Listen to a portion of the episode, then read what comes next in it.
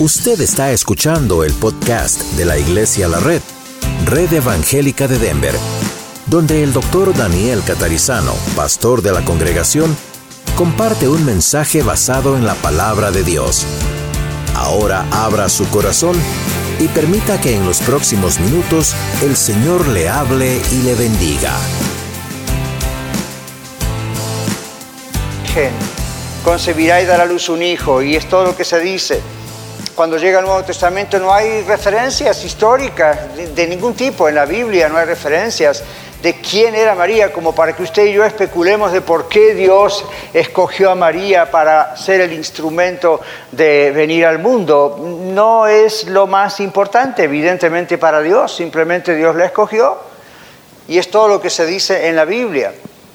El mensaje central aquí es la misericordia permanente de Dios. En Éxodo capítulo 20, versículos 5 y 6, los famosos diez mandamientos, el Señor en su palabra dice, yo visito la maldad de los padres sobre los hijos hasta la tercera y cuarta generación de los que me aborrecen. Y luego dice, hago bendición a millares. Es una manera de decir incontablemente. Entonces, la misericordia de Dios es a millares y millares y millares. El juicio de Dios es solamente aquellos que le rechazan. La misericordia es gratuita, es gratis, le costó a Dios todo, pero es gratuita para usted y para mí. Cuando llegue a casa busque Isaías 55, el profeta Isaías capítulo 55, donde Dios a través del profeta Isaías dice algo muy interesante con relación a esto que estamos celebrando ahora. Y como yo vengo diciendo hace tres o cuatro domingos ya, no se preocupe por la fecha. Casi seguro no fue un 25 de diciembre cuando nació Jesús. Pero a quién le importa, ¿verdad? Lo importante es que nació Jesús. Entonces, no se quede estancado ahí, ¿verdad? Con el asunto de la fecha. El asunto es Jesús nació. Right? Ahora, en Éxodo 20 ya dijimos, la misericordia del Señor es a millares de los que le tememos. Isaías 55, versículo 1 dice, a todos los sedientos, sedientos de qué? Sedientos de la verdad, sedientos de paz, sedientos de reconciliación con Dios. Dice, a todos los sedientos, vengan a las aguas, y a los que no tienen dinero, venid, comprad y comed, venid, comprad sin dinero y sin precio vino y leche. Pues Dios no está promoviendo la agricultura y la ganadería con este texto. Simplemente vino y leche son dos elementos típicos, especialmente en aquellos años, de la idea de la alimentación básica. Ahora Dios tampoco está promoviendo con esto de vino y leche la idea de la alimentación básica. Dios usa analogías, ejemplos, como el ejemplo de alimentos, para decir la gente busca un alimento que satisfaga su necesidad espiritual, mental, física, emocional. ¿Y cómo lo busca? en relaciones humanas, en filosofías, en trabajo, en profesión, en carreras, todas cosas que no son necesariamente malas, pero se transforman en malas cuando ponemos en ellas nuestra confianza. Todas cosas que pueden desaparecer en cualquier momento. Bueno, Dios dice aquí, ¿por qué gastáis el dinero en lo que no es pan? Y vuestro trabajo en lo que no sacia. Recuerden, no está hablando literalmente del trabajo o el pan con levadura, está hablando acerca de nuestra vida. ¿Para qué gastar nuestro tiempo en buscar en otros dioses? ¿Para qué buscar nuestro tiempo en la buscar tal vez la solución está en la filosofía o en la psicología o en las matemáticas o en la astronomía o en la carpintería o en la albañilería o en hacer mucho dinero? Y la Biblia dice, no, esas son cosas que uno hace estando en la tierra y está bien, pero si usted pone su confianza en eso se va a frustrar siempre. Eso no le va a dar paz. Otras personas dicen, bueno, quizás si me enamoro de una linda chica, de un lindo muchacho, y si, you toda la parte íntima, y eso es agradable, pero eso no le va a dar paz. Y otras personas dicen, bueno, tal vez si mi matrimonio va mejor, su matrimonio tiene que ir mejor, pero eso no le va a dar paz. Y usted dice, bueno, tal vez si me vuelvo a casar después de enviudar o de divorcio, y eh, pero eso no le va a dar paz, eso no le va a dar paz con Dios. Y usted dice, bueno, pero tal vez si trabajo fuerte para ser una buena persona y me gano el favor de Dios, no pierda su tiempo, porque eso tampoco va a ganar el favor de Dios. La Biblia dice así, Vengan a mí, dice en el verso 2 eh, del capítulo 55 de Isaías, oídme atentamente. Y yo le digo a usted este día, oiga la palabra de Dios atentamente, no se distraiga. Dice, coman del bien y se deleitará vuestra alma con grosura. ¿Quiere usted tener un banquete con Dios? Deposite su confianza en Él y entregue su vida a Él. Inclinen vuestro oído y vengan a mí, dice el Señor en Isaías 55, 3. Oíd y vivirá vuestra alma, vivirá vuestra alma. Alma en el Antiguo Testamento es un ah, paralelo de vida, podríamos traducir esa idea también. Si usted quiere vivir de verdad, no es, ok, cambio de religión, es la idea de voy a de verdad entregar mi vida al Señor Jesucristo y voy a de verdad experimentar lo que realmente es la vida, no esta simulación que estoy viviendo. Quizá a veces usted se ha preguntado, ¿por qué otro día? ¿Por qué estas frustraciones? ¿Por qué tengo esta vida? ¿Por qué no termina todo de satisfacerme? ¿Por qué por un tiempo todo va bien y de repente otra vez siento este vacío? Nada satisface, solo Cristo satisface. Dice aquí en Isaías 55.3, otra vez, inclinad vuestro oído y venid a mí, oíd y vivirá vuestra alma, y haré con vosotros pacto eterno, las misericordias firmes a David.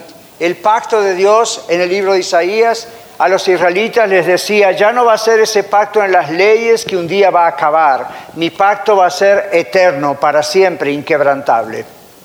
Ya no va a depender de que ustedes lo quiebren o no, ya va a depender de simplemente mi misericordia, pero va a depender de que ustedes lo reciban o no. Volviendo a nuestro texto en Lucas, María sabía estas cosas. La misericordia de Dios es llamada en la Biblia un misterio. Para los que están apuntando, 1 Timoteo capítulo 3, versículo 16. Yo se lo leo, pero si quiere búsquelo. 1 Timoteo 3, 16. La Biblia dice esto, e indiscutiblemente, no se puede discutir, grande es que el misterio de la piedad, ¿qué es piedad? Misericordia. E indiscutiblemente grande es el misterio de la piedad. Y aquí lo explica. ¿Cuál es ese misterio de la piedad de Dios? ¿Cuál es ese misterio de la misericordia de Dios? Escuche esto. Dios fue manifestado en carne. Se lo repito otra vez. Dios fue manifestado en carne.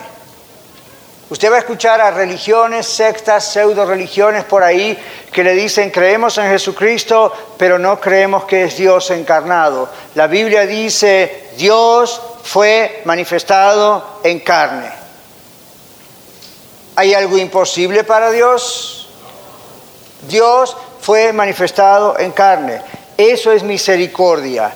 Dios no tenía por qué quizá haber hecho eso desde nuestra perspectiva humana. En Filipenses 2, que estamos estudiando también en la Escuela de Vida en las mañanas, aquí a las 11.30 los domingos, Pablo el apóstol, inspirado por Dios, el Espíritu Santo, dice, el Señor Jesucristo no estimó el ser igual a Dios como cosa que aferrarse, sino que se despojó a sí mismo, haciéndose obediente hasta la muerte y muerte de cruz. Cuando dice se despojó, no dice dejó de ser Dios, dejó su divinidad, simplemente despojó, se despojó de todos los privilegios en el cielo para venir acá a que nosotros como seres humanos lo pusiéramos en una cruz. Vaya negociación, ¿verdad? Vaya deal.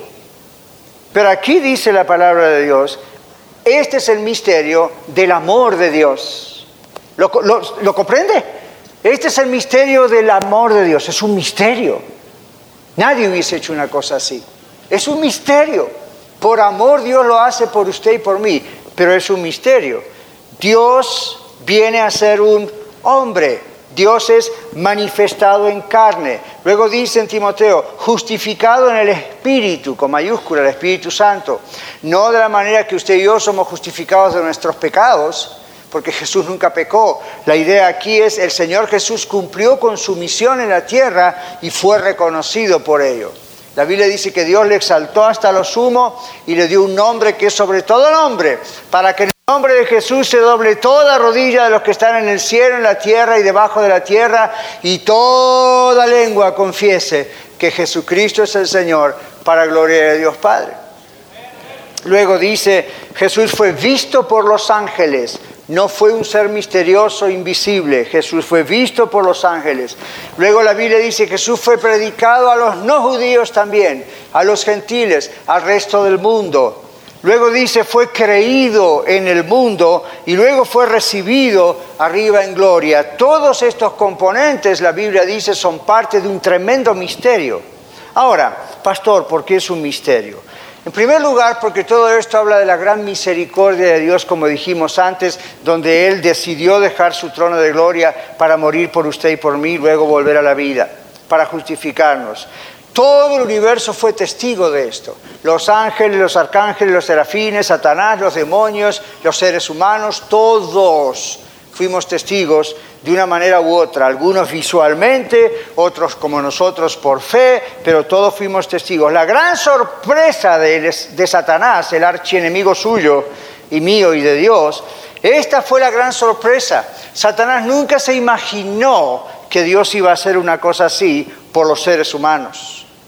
Ya Satanás tenía, dice la Biblia, problemas con Dios porque Dios creó al ser humano, a usted y a mí, y lo puso como la corona, lo máximo de toda su creación. Ya eso es algo que a Satanás no le gustó. Ahora encima viene el otro problema.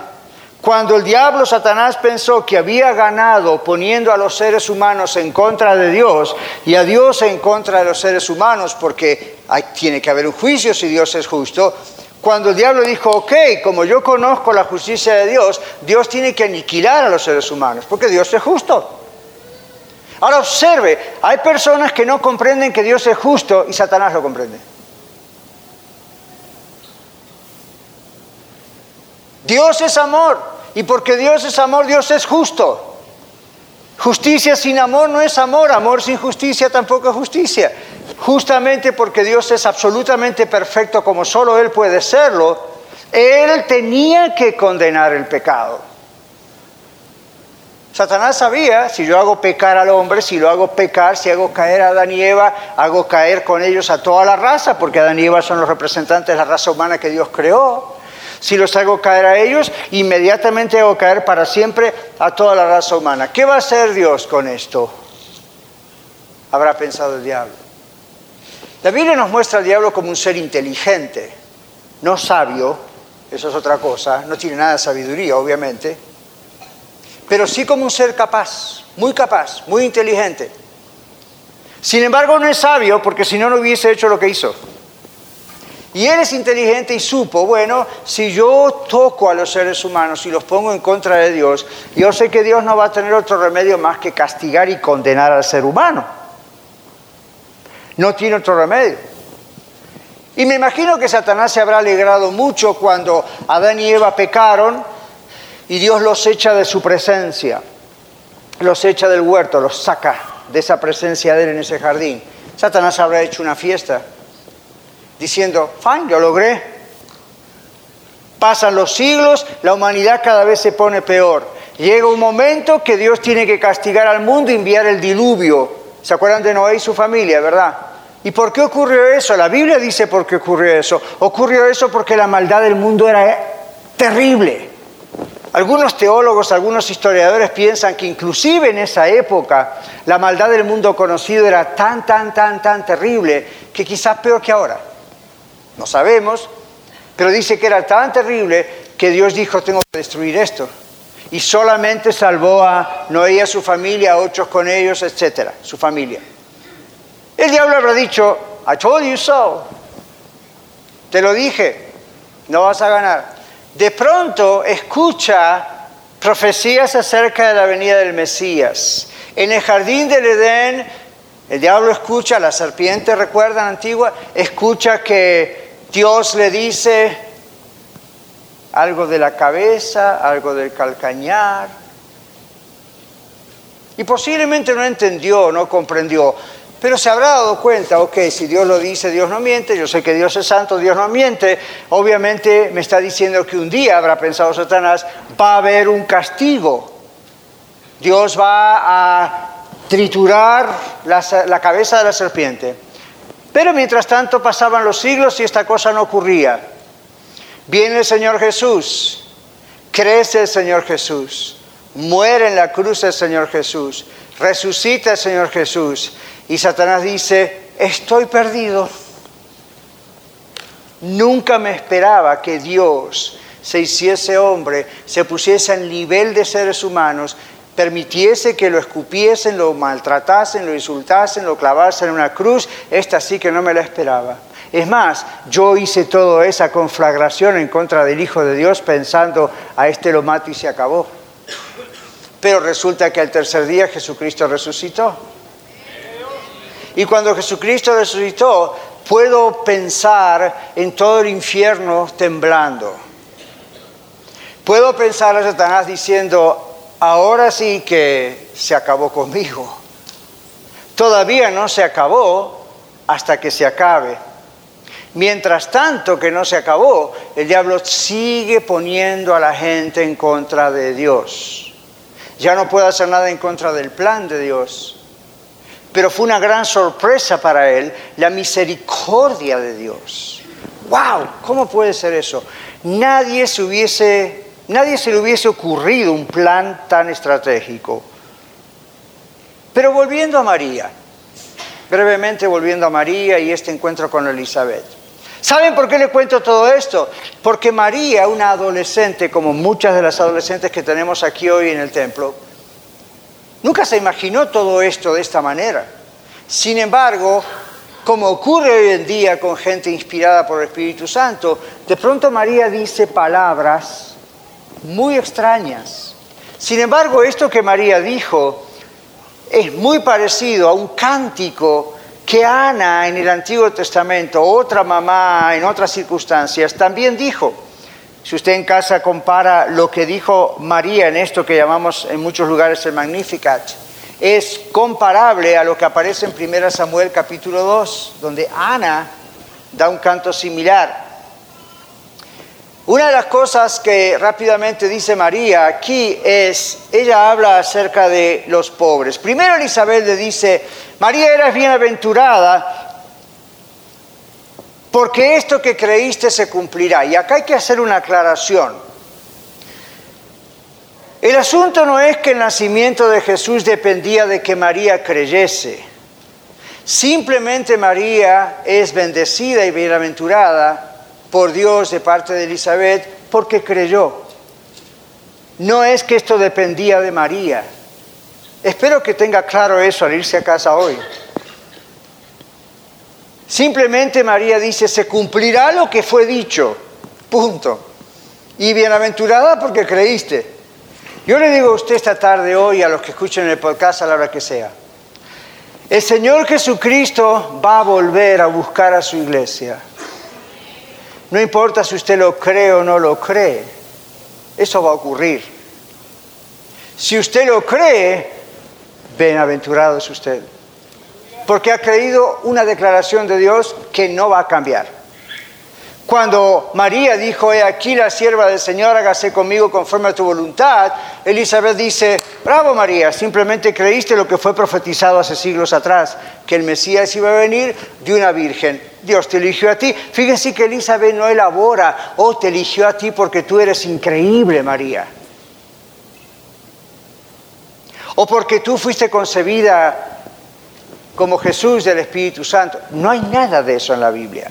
Nada de eso. Si le interesa tener los detalles de todas esas cosas, en la oficina hay un buen artículo sobre quién era la Virgen María. Entonces, María jamás hubiese aceptado adoración.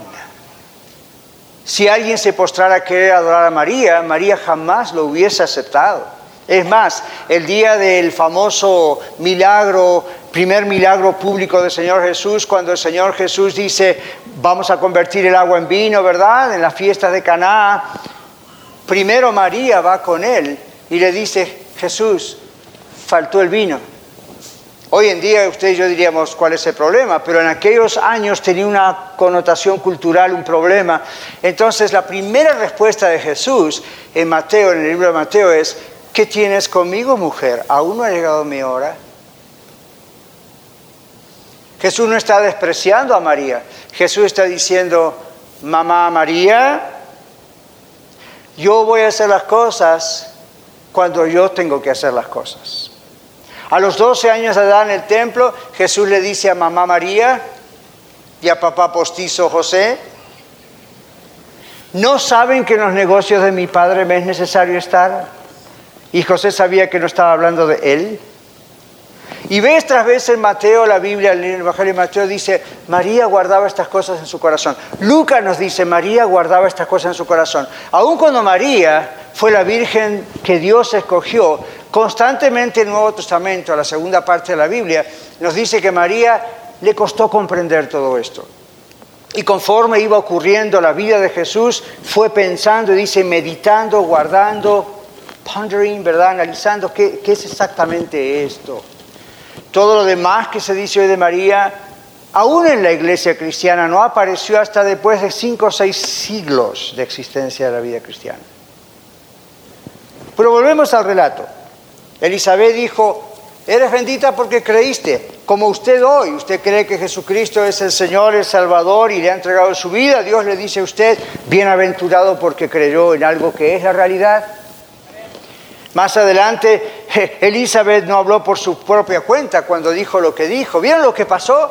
Viene María, María le dice, hola, shalom, como le habrá dicho en hebreo o algo así, y entonces de repente Elizabeth tiene una experiencia sobrenatural. Elizabeth ya estaba embarazada, recuerdan el domingo vimos la historia de Zacarías y Elizabeth, y dice, el bebé saltó en el vientre y Elizabeth fue llena del Espíritu Santo. Y empezó a convocar, a cantar, empezó a decir todo esto, que es lo que ocurre cuando muchas veces uno está lleno del Espíritu Santo y ocurren estas declaraciones o predicaciones o enseñanzas o cánticos. Y ella no habló por su propia cuenta, fue inspirada por el Espíritu Santo, porque inclusive tuvo discernimiento para entender que el que estaba dentro del vientre de María era el Mesías. Y nadie le había dicho a Elizabeth esto. No se indica que María fuese llena del Espíritu Santo como lo fue Elizabeth, en el relato no lo dice, pero el cántico de María debe haber sido inspirado por el Espíritu Santo, ya sea proféticamente por el Espíritu Santo o quizá María conocía de la esperanza mesiánica, tal vez María ya conocía el texto de 1 Samuel 2, 1 al 10 porque ya existía en su época. No sabemos, no es lo más importante, lo que sabemos es que fue usada por Dios no solo para ser una transportadora del niño Jesús aquí en la tierra, pero también para dar esta declaración que hizo un impacto a nivel mundial. En los versos 46 al 49, María reconoce haber sido elegida por Dios, pero que el haber sido elegida por Dios solo fue por la gracia de Dios, no por sus propios méritos, no por sus propias obras, el muy favorecida que el ángel Gabriel le había dicho, que estudiamos hace un domingo dos atrás, salve muy favorecida. María comprendió ese saludo porque el muy favorecida significa la gracia de Dios está en ti. Y la gracia de Dios en la Biblia siempre es un favor que no merece nadie.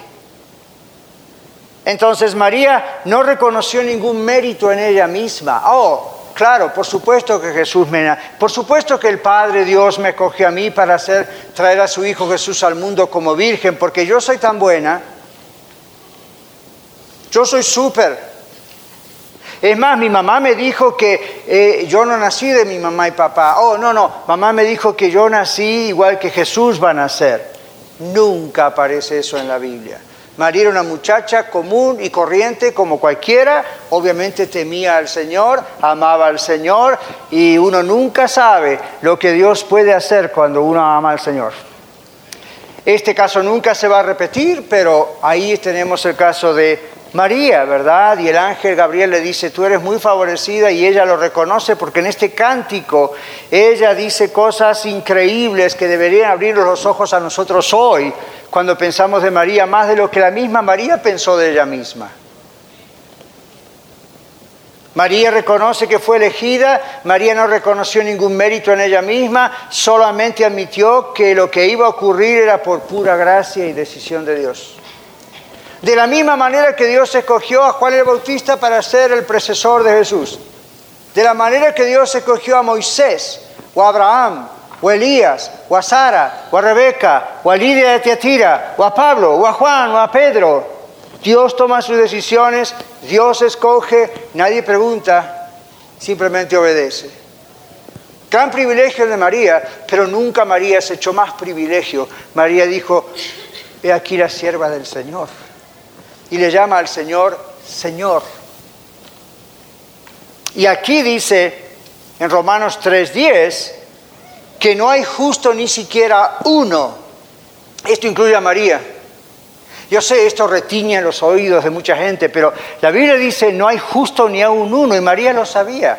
María no dijo, Jesús viene a mi vientre, Dios el Padre me escoge a mí porque yo soy especial, soy justa.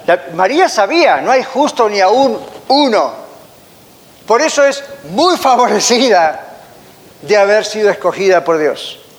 ¿Por qué él escogió a María Dios? ¿Por qué Dios escogió a María y no a Juanita o a Marta o a Isabel? Ese no es nuestro problema. Dios escogió a esta mujer, a esta mujer y se llama María, una adolescente virgen que temía al Señor, que estaba comprometida con su novio José, pero no tenían sexo, porque ella temía al Señor. Vio una virgen pura, vio una muchacha pura. ¿Sería la única pura en todo el pueblo? Posiblemente no. Pero Dios decidió que fuera María. Y María nunca se da crédito. Observe rápidamente esto. María reconoce a Dios como su Salvador. Ahí lo tiene. Ahí lo tiene. Engrandece mi alma al Señor y mi espíritu se regocija en Dios que mi Salvador. Entonces María reconoce que ella necesitaba un Salvador, como, usted y yo. María reconoce que es una sierva de Dios. Nosotros debemos hacer lo mismo. Ha mirado la bajeza de su sierva, un simple instrumento. María reconoce que las generaciones que tememos a Dios reconocerán la bendición de Dios sobre ella por haber sido elegida, pero nunca, en ningún momento, María implica que ese reconocimiento incluye que ella debe ser adorada. Yo no creo que María puede vernos hoy en día, personalmente no creo que ningún muerto puede vernos, no hay razón de creer en eso. María, si pudiese comunicarse de verdad, no con las cosas que usted escucha en las noticias, si María de verdad Dios le diese el permiso desde los cielos donde está para comunicarse con alguien en la tierra, ¿saben cuándo yo realmente creería que esa persona escuchó o vio a María? Cuando la persona me diga, María se presentó y me dijo, no me adores a mí, adora a Dios. María jamás hubiese admitido en su tiempo de vida que nadie la adorase, nadie. Muy bien, aquí dice María reconoce que Dios es el que le ha hecho grandes cosas. En otras palabras, que su estado anterior, escuche esto, escuche esto, no se lo pierda, que su estado anterior a la visita de Gabriel, a la anunciación por el ángel, no tuvo que ver con la concepción de Jesús en su vientre me ha hecho grandes cosas el poderoso santo es su nombre. ¿Qué significa eso, aún cuando usted va al original de la Biblia? La idea de me ha hecho grandes cosas es yo no lo merecía, yo no lo esperaba, yo ni idea de lo que estaba pasando. De repente ocurrió. Muy bien, seguimos. El Señor Jesús confirma que María era una joven temerosa de Dios a quien Dios escogió, pero nada más. En Lucas capítulo 11, búsquelo, está ahí cerca, son vecinos, son tres, cinco páginas. Lucas capítulo 11, versículo 27, tenemos una situación aquí muy interesante y creo que podemos aprender aquí de esto. Jesús estaba predicando, Jesús acababa de echar un espíritu inmundo afuera.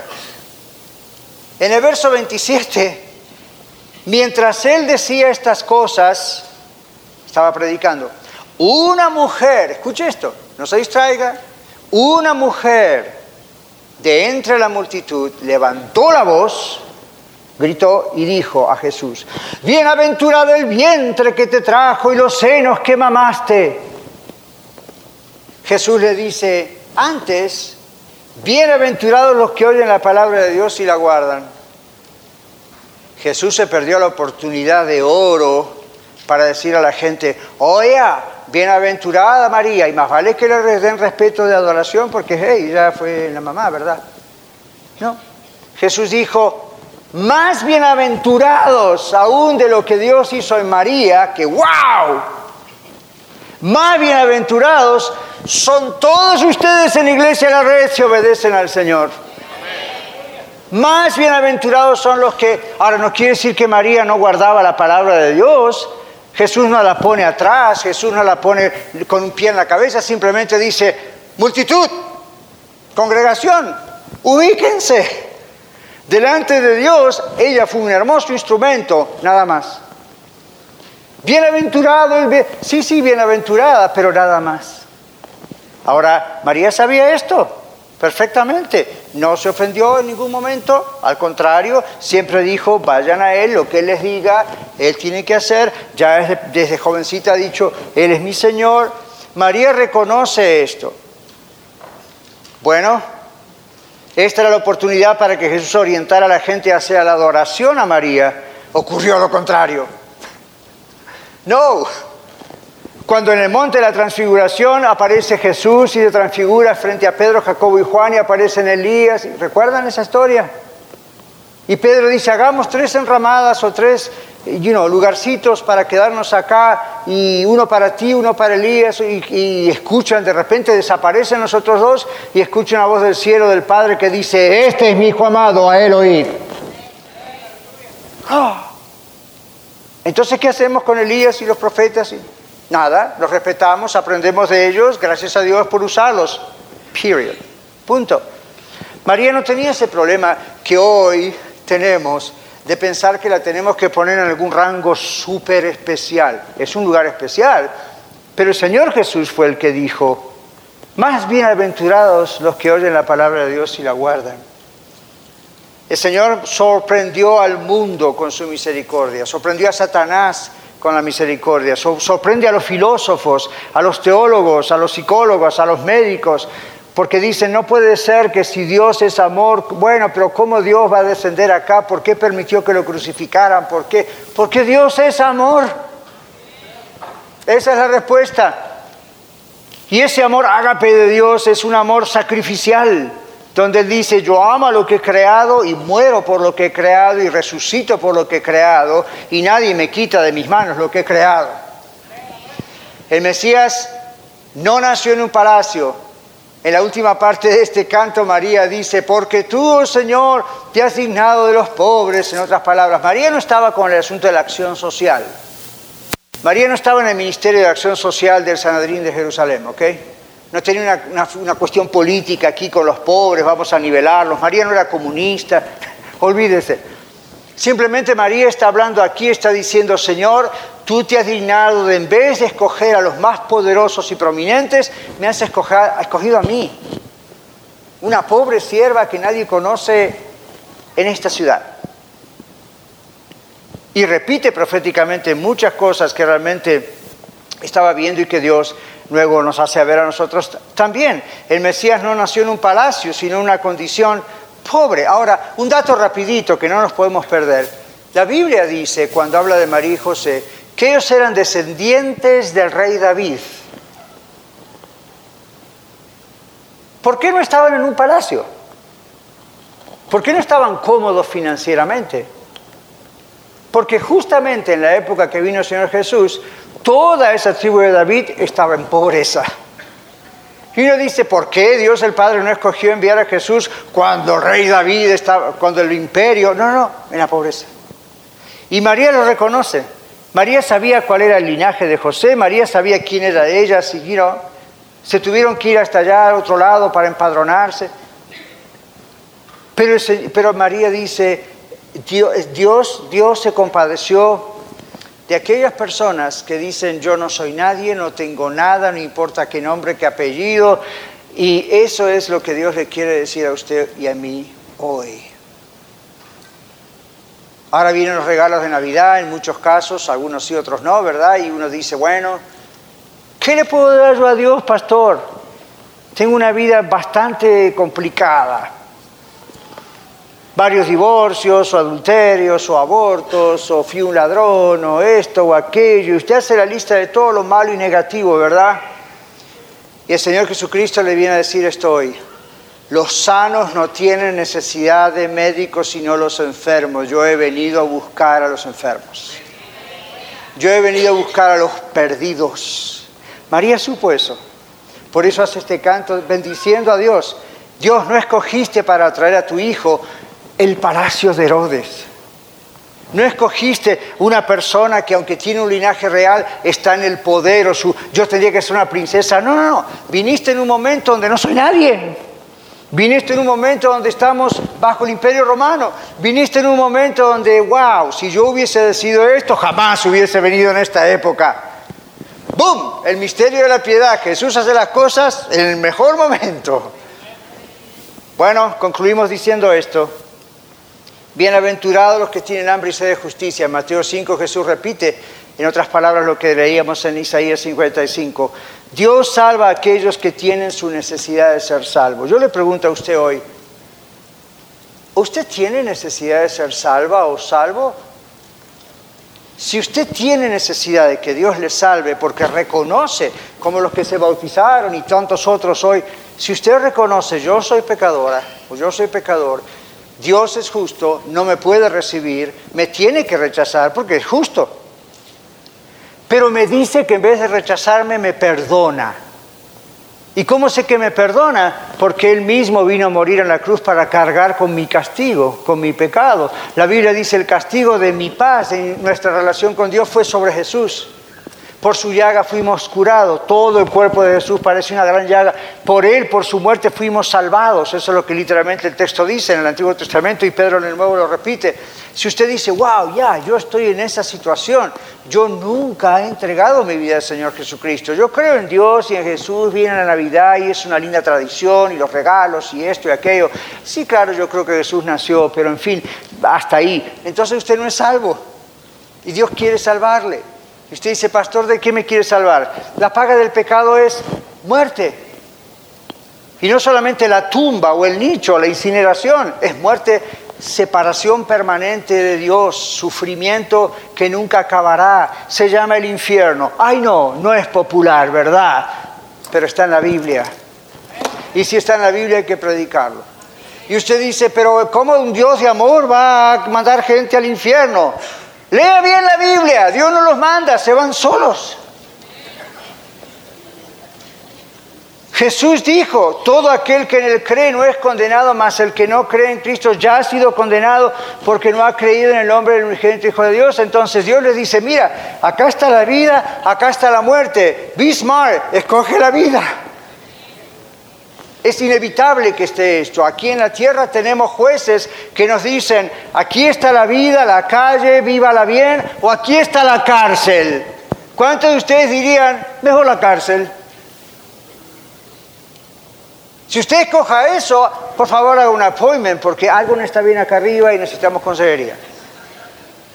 Obviamente todos nosotros vamos a decir, yo quiero libertad, yo no quiero estar en una cárcel y mucho menos pena de muerte o eternamente. La Biblia dice eso. Escoja la vida.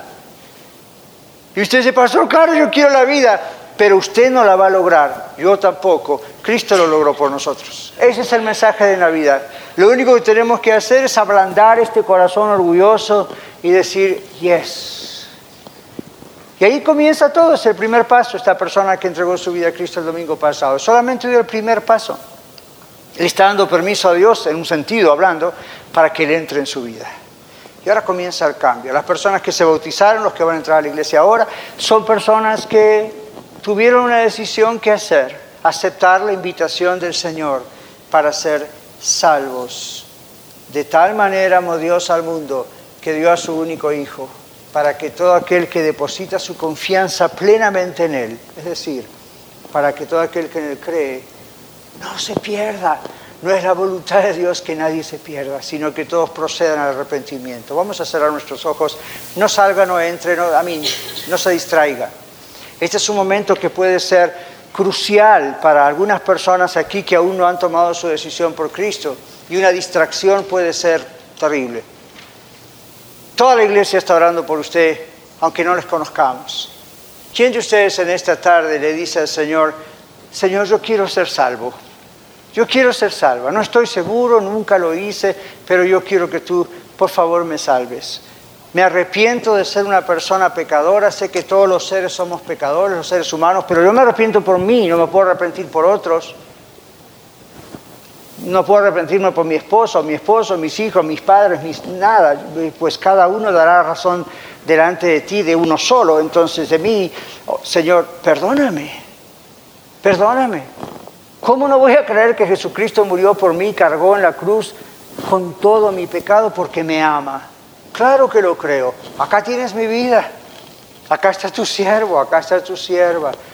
¿Cuántos de ustedes están diciéndole eso en sus propias palabras al Señor? Levante su mano y bájela, déjeme verlo. Yo quiero orar por usted antes de concluir. El domingo pasado alguien lo hizo, aún después de la reunión. Quizá tenemos la oportunidad ahora de orar por usted también.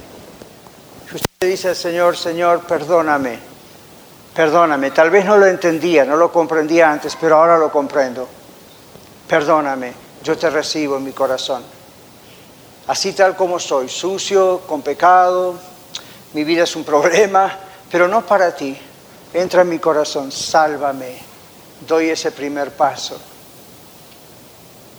Señor, en este momento que hemos entregado tu palabra, rogamos en tu santo nombre que tú estés tocando constantemente los corazones. Yo te pido que cada uno que ha escuchado en el podcast o ahí, aquí en vivo y en directo, tu palabra, no pueda dormir en paz hasta no decidir entregar su vida a ti como tantos de nosotros lo hemos hecho. Oh Señor, tú los amas, tú nos amas. Gracias por tu misericordia misteriosa. Gracias Señor por esto que sabemos que no es mera religión, sino que es vida y vida eterna. Gracias Señor porque cada uno de nosotros podemos testificar de los que somos salvos cómo tú nos encontraste. Algunos de nosotros nos has encontrado desde la niñez, a otros nos has encontrado en momentos terribles de nuestra vida, a otros nos has encontrado al punto de la muerte, a otros nos has encontrado en medio de un problema matrimonial o familiar o de salud o de trabajo, a otros con la idea del suicidio. Pero a todos nos has hablado de que tú nos amas y no quieres que nos perdamos. Gracias te doy, Señor, por todos los que un día con humildad te dijimos, sí, Señor, entra en mi corazón, necesito ser salvo sálvame, no quiero estar perdido eternamente, no quiero estar lejos de ti para toda la eternidad sin posibilidad de arreglar cuentas contigo y sufriendo siempre. Yo sé, Señor, que esa no es tu voluntad, tú quieres tenerme en tus brazos aquí y eternamente, pero tú dices que es mi decisión. Gracias, Señor, porque yo lo he hecho hace más de 40 años, nunca me arrepentiré de eso. Gracias por los cambios y la transformación que aún continúas haciendo en mi vida y por la seguridad de saber que estaré contigo si permites que muera o si tú envías a Jesús otra vez como lo has prometido. Gracias Señor. Gracias porque esa no es una seguridad que da la religión, ni la filosofía, ni la psicología, ni ninguna profesión. Tú das esa seguridad al espíritu, porque tu palabra dice que nuestro espíritu es receptor del Espíritu Santo diciéndonos que somos de Dios. Señor, pero mi alma arde por decirle a los demás que ellos también deben entregar sus vidas a Jesús. Señor, hazlo esta noche, hazlo esta tarde, y que cada uno de ellos respondan al toque tuyo ahí en sus conciencias y en su corazón, en el nombre de Jesús. Muchas gracias por escuchar el mensaje de hoy. Si tiene alguna pregunta en cuanto a su relación personal con el Señor Jesucristo o está buscando unirse a la familia de la Iglesia La Red, por favor no duden en contactarse con nosotros.